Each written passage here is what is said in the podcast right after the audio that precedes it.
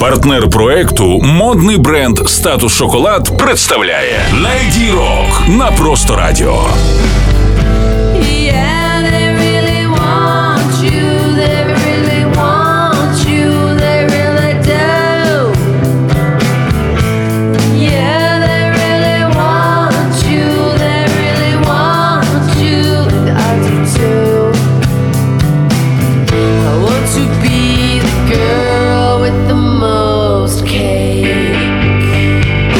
Доброго дня, з вами Ігор Панасенко, ака Стеро Ігор на просто радіо Леді Рок.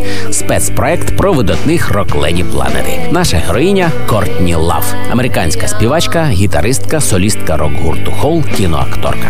Після того, як у 93-му році при не до кінця зрозумілих обставинах пішов з життя її чоловік Курт Кобейн, деякі світові конспірологи вважають її нібито безпосередньо причетною до смерті лідеру гурту Нірвана. Але ми не кримінальні розслідувачі, тому поговоримо про найбільш цікаву музичну складову біографії Картні Лав. Вона брала участь у рок-гуртах Babies in Toyland та Faith No More. Також зіграла декілька епізодичних ролей у фільмах Алекса Кокса, дебютувала у 86-му в кінокартині Сід і Ненсі про історію басиста Sex Pistols Сіда Вішеса. 30 років тому, у 89-му, Лав заснувала власний гурт Хол. У тому ж 89-му Кортні Лав протягом декількох місяців була одружена з вокалістом гурту The Living Trains Джеймсом Морландом. Потім вона заявила, що цей шлюб був жартом. Гурт Кортні Лав Хол випустив на сьогодні чотири платівки. Також у 2004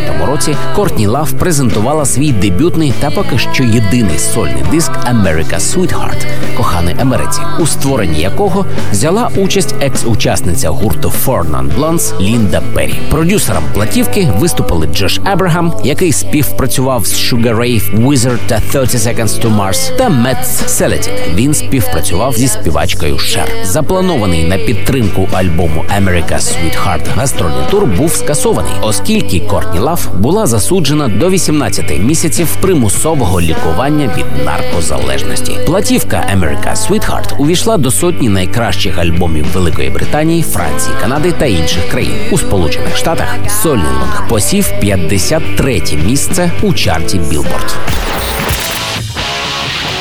Oh, make me over. I'm all I wanna be.